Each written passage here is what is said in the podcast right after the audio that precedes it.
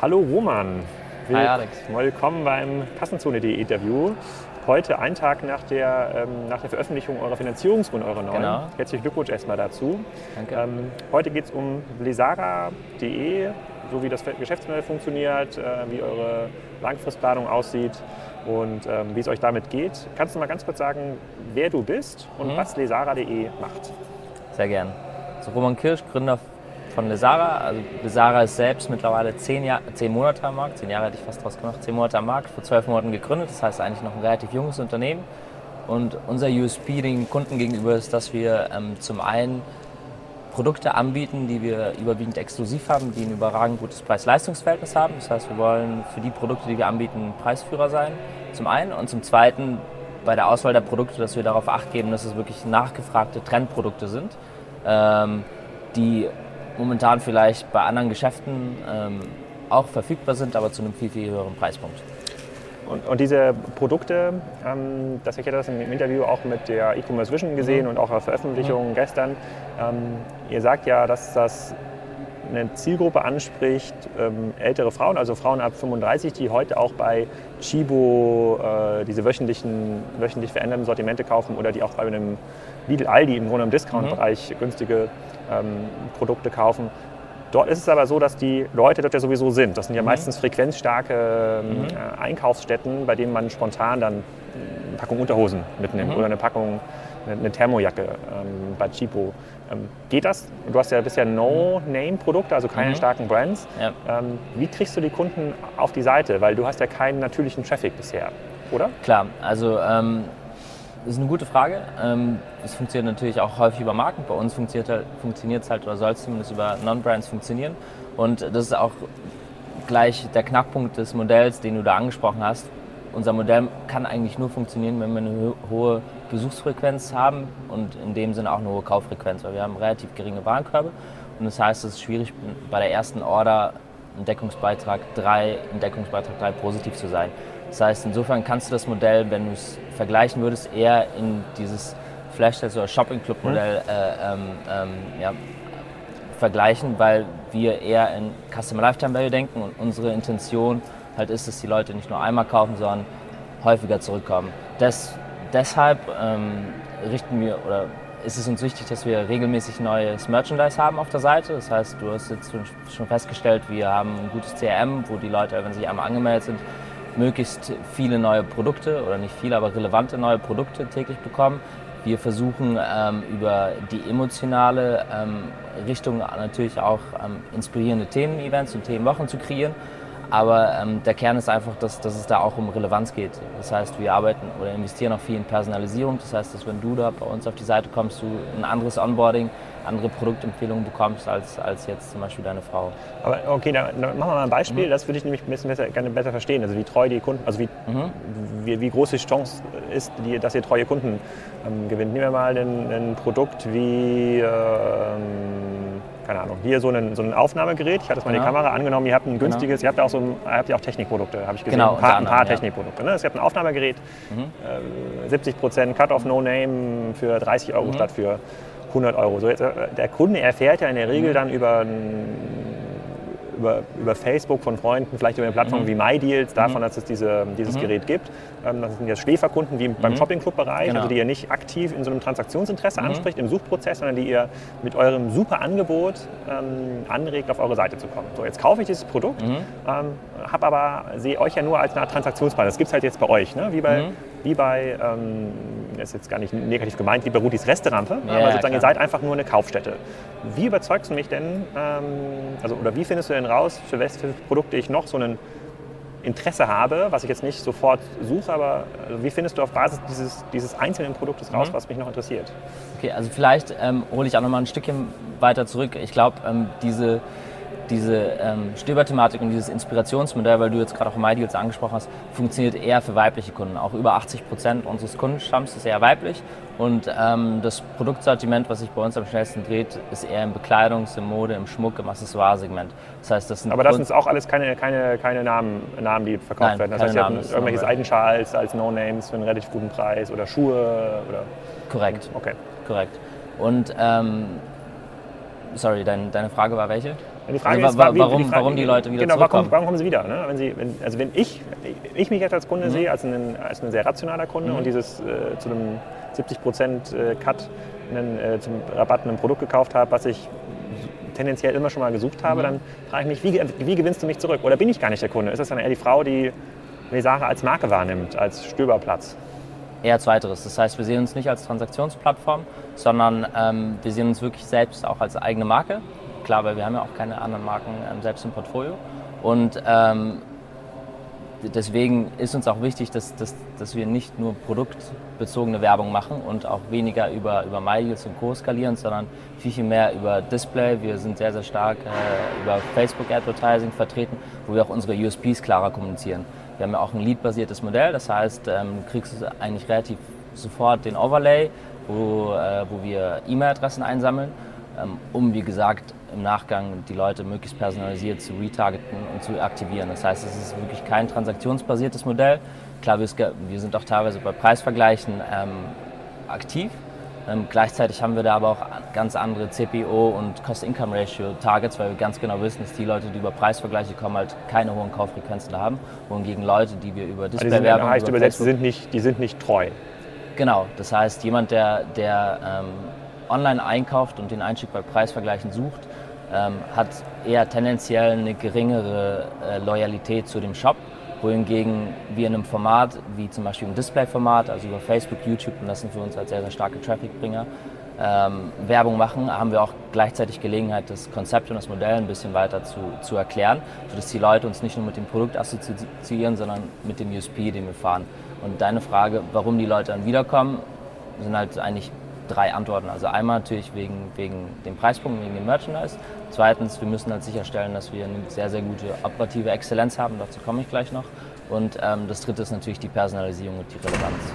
Ähm, Okay, verstehe ich, aber das ist ja schon relativ aufwendig. Das heißt, also du hast ja in den anderen Interviews auch gesagt, wenn ihr ein gutes Produkt zu einem guten Preis habt, kommt die Nachfrage ähm, von selbst. Das heißt, wenn ihr einen Genau. großen Kundenstamm habt und dort wirklich immer gute, gute Deals ähm, anbietet, ähm, dann generiert ihr irgendwie die Nachfrage. Dazu komme ich auch gleich nochmal, weil ich ja selber auch mit den Shopping-Club-Thematiken in meiner Ja. Autogroup-Zeit viel zu, viel zu tun hatte, weil ich, da sehe ich so eine, so eine gewisse Grenze in der, in der Skalierung.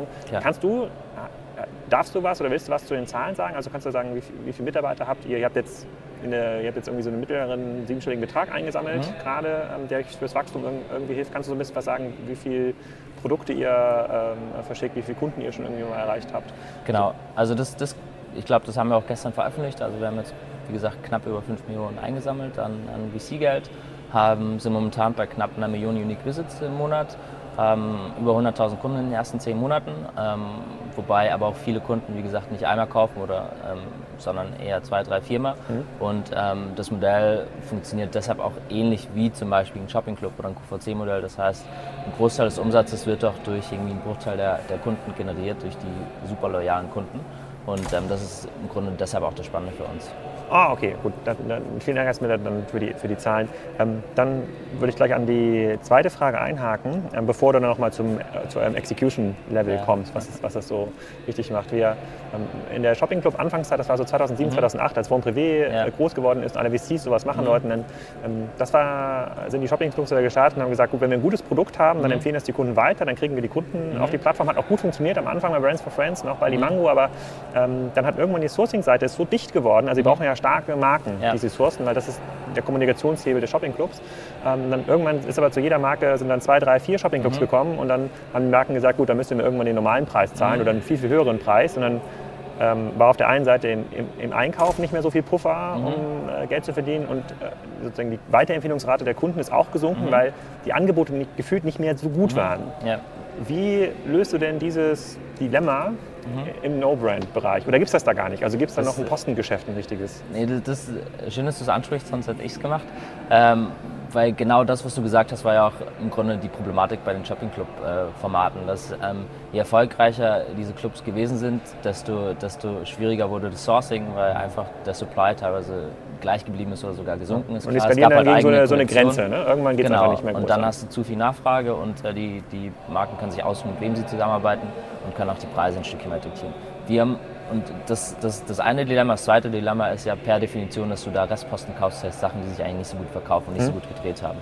Bei uns kehren sich eigentlich diese zwei ähm, negativen Punkte zum, zu, genau um. Also zum einen, wir versuchen natürlich zu verstehen, was sich gerade aktuell auf anderen Plattformen verkauft. Das heißt, ähm, wenn, wir haben jetzt irgendwie einen, ja, einen Wettbewerbsbenchmark für, für unsere wichtigsten Produktkategorien, das heißt jetzt irgendwie, ich nehme jetzt mal Schuhe, ja, dann schauen wir uns an, was verkauft sich bei Deichmann, bei Reno, im Offline-Handel, was verkauft sich bei einem Schuhtempel zum Beispiel online und versuchen diese Sachen halt möglichst regulär abzudaten an unsere Produzenten und an unsere Lieferanten, wir arbeiten mit ein paar zusammen, ähm, zu schicken und relativ kurzfristig halt ähnliche Produkte bei ah. uns für einen besseren Preis also, anzubieten. Das, das ist also kein Postengeschäft, das heißt, ihr sourced nee. direkt dann in China ab? Ja, ja, klar. Also okay. wir, mhm. das wäre ja auch nicht, nicht wirklich skalierbar. Das, das, das Erste und damit beantwortet sich eigentlich auch die zweite Frage, dass ähm, wir natürlich mit höherem Volumina eher im Gegenteil viel, viel bessere Einkaufsbedingungen und Konditionen haben. Und ähm, das hat sich jetzt ja, das ist eher ein nachfragebasierter Markt, weil das gleiche Produkt halt dort nicht von ein oder zwei, sondern von ein paar hundert Lieferanten bedient werden kann. Also ich jetzt in Guangzhou, wie, gesagt, viel in China aktiv unterwegs und ähm, allein in Guangzhou gibt es irgendwie 500 äh, Fabriken, die genau die gleiche Uhr herstellen. Ähm, insofern ist das, kann man sich das, das, da könnt ihr, das, das könnt ihr auch untereinander genau. dann ausspielen, weil dann, dann, habt ihr mehr Marktmacht. Korrekt. Okay. Und was, was meinst du mit Execution Excellence. Also jetzt, wenn ich das Modell mhm. richtig verstehe, seid ihr auf der einen Seite braucht ihr ein gutes Gespür für mhm. Trends. Also ja. wenn ihr jetzt mhm. diese Loom-Bänder hieß, hießen die, genau, glaube ich, die habt ihr wahrscheinlich auch auf eurer Seite mal ähm, gehabt zur genau. richtigen Zeit. Das ist das eine. Das ja. claimen ja auch die, äh, das claimt ja auch ein Chibo für sich oder Klar. Lidl. Da konnte ich dir abnehmen, ihr seid ein Online-Unternehmen und könnt das viel, viel kurzzyklischer machen. Ihr könnt Trends genau, sofort da hast du halt deine 12 bis 18 Monate Vorlaufzeit, weil du es halt mit, einer, mit einem eigenen Private Label, mit einer eigenen Private Label Marke produzieren äh, musst und weil du natürlich auch von Saison zu Saison denkst. Das habt ihr nicht. Also wenn ihr jetzt so einen Schuh oder irgendwas Zwei anderes, Wochen. nirgendwo steht ja. Lisara drauf. Also das ist nicht euer Anspruch. Nee, das ist nicht unser Anspruch. Ähm, das, was ich eigentlich mit dieser operativen Exzellenz meinte, das war nicht, also das ist natürlich auch auf, auf die interne operative Exzellenz bezogen, aber das ist vor allem auch auf, auf ähm, das Kundenerlebnis bezogen. Ähm, und da muss ich vielleicht ein Stückchen weiter ausholen, weil du hast jetzt Normal Rag noch nicht angesprochen, aber ähm, wirst du gleich sicherlich das machen. Das wäre die nächste Frage, ja. Das wäre super. Wir haben ja auch noch zwei Minuten bis zu 15 Minuten. Das schaffen wir auf jeden Fall noch unterzubringen. Sehr gut. Ähm, Thema operative Exzellenz. Also wir, wir versuchen eigentlich, ähm, und es gibt genügend ähm, Modelle, auch fing ja an in Australien und Australien hat eine besondere Nähe zu China hat ähm, und ähm, hat sich von dort eigentlich in die weite Welt verbreitet. Ali, Alibaba und jetzt auch AliExpress sind das beste Beispiel, wobei das aber natürlich sehr, sehr B2B fokussiert ist. Ähm, und in den letzten zwei, drei Jahren entstand eigentlich so eine, so eine Armada an, an Firmen, die sich genau das zunutze gemacht hat und eigentlich asiatische Produzenten mit amerikanischen oder europäischen, europäischen oder nicht, aber amerikanischen und australischen Konsumenten verknüpft. Häufig haben, waren das aber Marketplaces, also klassische Marktplätze. Ähm, Wish.com, falls ihr das was sagt, ist mittlerweile, hat mittlerweile eine Milliardenbewertung, ist, äh, ähm, hat einen mobilen Fokus, aber ist ähm, Normal Rag auch. Das, was die auszeichnet oder wo, wo ich sagen würde, dass wir ähnlich unterwegs sind, ist natürlich auch, dass wir bei den gleichen Produzenten oder ähnlichen Produzenten sourcen und Ware bei uns, ähm, bei uns einkaufen. Das, was uns unterscheidet, ist, diese ganzen Modelle sind entweder Marktplätze oder funktionieren über eine Dropshipping-Infrastruktur. Ähm, was natürlich den Nachteil hat, A, dass du das ganze Operations-Thema nicht unter Kontrolle hast und ähm, du arbeitest nicht mit Marken, sondern mit Semi-Professionellen zusammen, die halt nie wirklich Erfahrungen hatten mit Endkundengeschäft. Das heißt, ihr habt ein eigenes Lager? Genau, wir arbeiten mit einem eigenen Lager ähm, und wir own im Grunde die ganze Supply Chain, sodass wir zum einen natürlich den Vorteil haben, dass, dass oder der Nachteil ist halt zusätzliche Kosten. Der Vorteil ist halt, wir haben keine Marktplatzmargen, sondern eher wirklich Private Label Retail Margen. Ähm, und wir können natürlich auch den ganzen Prozess oder die ganze Prozessqualität sicherstellen, was für uns wichtig ist, weil wir uns so definieren, dass wir im Customer Lifetime Value im Repeat Purchase Business sind, weil wenn die erste Erfahrung nicht so spannend ist oder nicht so attraktiv, dann kommen die Leute halt nicht wieder zurück. Ah, okay. Und, ähm, mhm. das ist zum einen wichtig.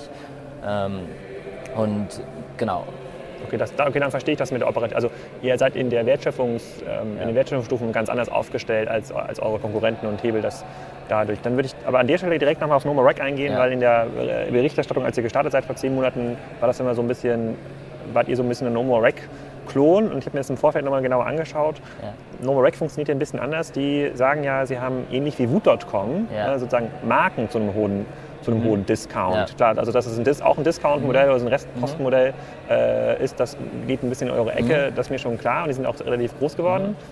Aber eigentlich seid ihr es ja gar nicht, oder? Also wenn ich das richtig verstehe, seid ihr gar kein Nomorec-Klon, sondern eher ein eigenes, eigenes Handelsmodell. Genau, also ähm, das Thema Klon ist ja sowieso ein bisschen... Äh, ist bei uns komplett neutral belegt. ja? Wir werten das nicht. Nee, nee, genau, also wir, wir schauen uns natürlich durchaus an, was andere Retailer machen und versuchen da natürlich auch auf... Sorry, versuchen da natürlich irgendwie auch Learnings und Best Practices rauszuziehen. Ähm, ich würde das nicht so strikt abtrennen wie du. Also ich glaube, vom Merchandise knapp geschätzt 70, 80 Prozent von, von dem Merchandise bei Nomarex sind auch ähm, Non-Brand-Produkte, auch wenn da eventuell eine Fake-Marke draufsteht. Ähm, und die importieren und das genau wie ihr? Die haben auch ein eigenes Lager, mit dem sie es verschiffen? Dazu muss man eigentlich die US-Infrastruktur kennen. In den, US in, der, in den USA gibt es eigentlich eine relativ große Anzahl an ähm, an, an, Großhändlern und Importeuren, weil es halt eine große chinesische und koreanische Community gibt, die das Ganze direkt importieren und die aber auch die, ähm, ja, die Möglichkeit und die, und die Fähigkeit ha haben, dann dort aus den USA direkt an Endkunden zu verschicken. Das gibt es in Europa nicht. Das heißt, es gibt hier irgendwie keine, keine großen chinesischen äh, Städte, wo, wo, wo Leute halt sehr, sehr viel günstige Produkte haben. Ähm, deshalb übernehmen wir das, äh, den ganzen Import und sind halt aber dort doch natürlich dann aktiver in China unterwegs. Ah, okay, verstehe ich. Aber, aber mhm. ähm, das heißt, vom Look and Feel von den Produkten würde ich jetzt gar nicht so einen großen Unterschied sehen, aber schau dir Light in the Box oder Wish.com an, die sind auch sehr, sehr ähnlich unterwegs. Ja, aber bei Numa Rack ist halt, wenn man auf die Startseite geht, sind halt, wenn die Marken in den Vordergrund geschoben. Ne? Es wird halt, steht halt hier 70% äh, Rabatt auf einen Dell-Laptop. Ne? Und ich habe jetzt das über ein paar Tage mal angeschaut, eigentlich immer stehen die Marken um und das ist ja mhm. mehr mehrwut.com, Shopping Club, Ansprache des Kunden. Und mhm. ihr sagt ja, wir haben einfach nur ein trendiges Produkt, so einen sehr, sehr genau. guten Preis, geben dir auch noch das Gefühl, dass du einen hohen Rabatt hast. Das, mhm. ist, ja, ja. das ist ja quasi nur künstlich mhm. so gesetzt. Ja. Und das ist eine, für mich eine andere Kundenansprache. Und das würde mich auch so ein bisschen zur letzten Frage mhm. bringen. Also mich hast du auf jeden Fall deutlich überzeugt von Lesara, als ich es im Vorfeld ähm, dachte. vielleicht, vielleicht noch eine Sache, ja? bevor, bevor, du fragst. Der, der, letzte Grund, warum wir, warum wir die eigene Logistikinfrastruktur haben, ist einfach, weil ähm, wir natürlich die Items per Order relativ hochhalten wollen. Das heißt, bei uns kaufen die Leute über drei Produkte im Schnitt pro Bestellung. Das hm. heißt, wenn du dieses Dropshipping-Format da das nehmen würdest, hättest du dreifache, hm. dreifache Kosten, was halt viele von diesen Marktplätzen haben. Auch aus Kundensicht nicht so schön, wenn du dreimal zur, zur, zur Paketstation laufen musst. Das stimmt, das stimmt. Aber das passt auch gut zur letzten Frage, weil angenommen, was, was du beschreibst, funktioniert und du bist immer in der Lage, diese Trends gut mhm. vorauszuspüren und du bist in der Kundenakquise auch immer in der Lage, gute Dinge zu machen bei Pinterest, Facebook, äh, im SEO-Bereich, also mhm.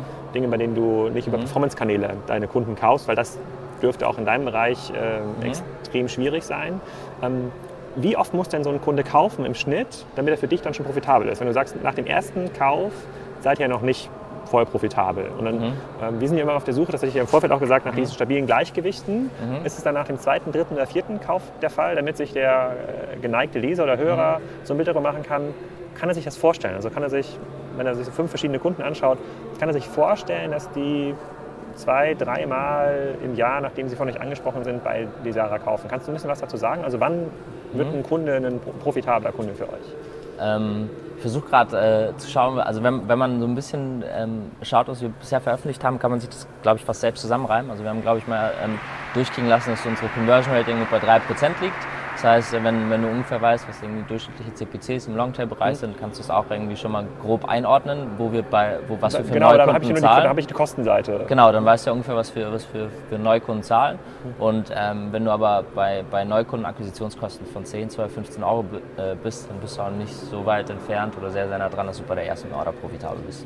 Das stimmt. Hat das Auswirkungen auf eure, okay, dann seid ihr quasi fast bei der, bei der zweiten mindestens profitabel. Mhm. Ähm, hat das Auswirkungen auf eure ähm, Sortimentspolitik? Also schaut ihr nach Sortimenten, wenn ihr sagt, hm, da ist noch ein höherer, ein höherer absoluter Rohertrag ähm, drin, weil das ja sofort dazu führen würde, dass du in der ersten Order profitabel bist. Hat der ein höheres Risiko, weil so ein Schal ist halt ganz, ganz billig irgendwie einzukaufen und äh, einen, keine Ahnung, irgend so ein Fake-Tablet halt nicht, aber mhm. hat halt eine schöne Rohmarge. Klar.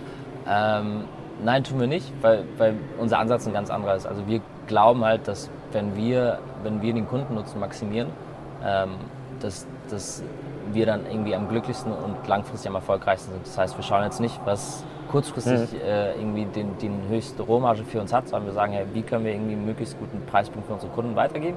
Und wenn wir daran noch irgendwie was verdienen, umso besser. Aber der Kundennutzen steht bei uns irgendwie im Vordergrund, weil wir halt uns ist eher daran gelegen, dass wir den Kundennutzen maximieren und dafür irgendwie eine höhere Kauffrequenz haben, als dass wir jetzt irgendwie bei der ersten Order mit einem Laptop 5 Euro mehr machen als, als mit einem Schal. Ja. Okay, und das bringt uns zur wirklich allerletzten Frage, weil wir jetzt auch schon die 20 Minuten überschritten haben. Die, ähm, äh, ihr habt jetzt ein bisschen Geld eingesammelt. Mhm. Ähm, was kommt 2015 bei euch? Also was sind die großen Themen, die euch dann antreiben, wo man dann später nochmal gucken kann, in einem halben Jahr hat das funktioniert, hat das mhm. nicht funktioniert?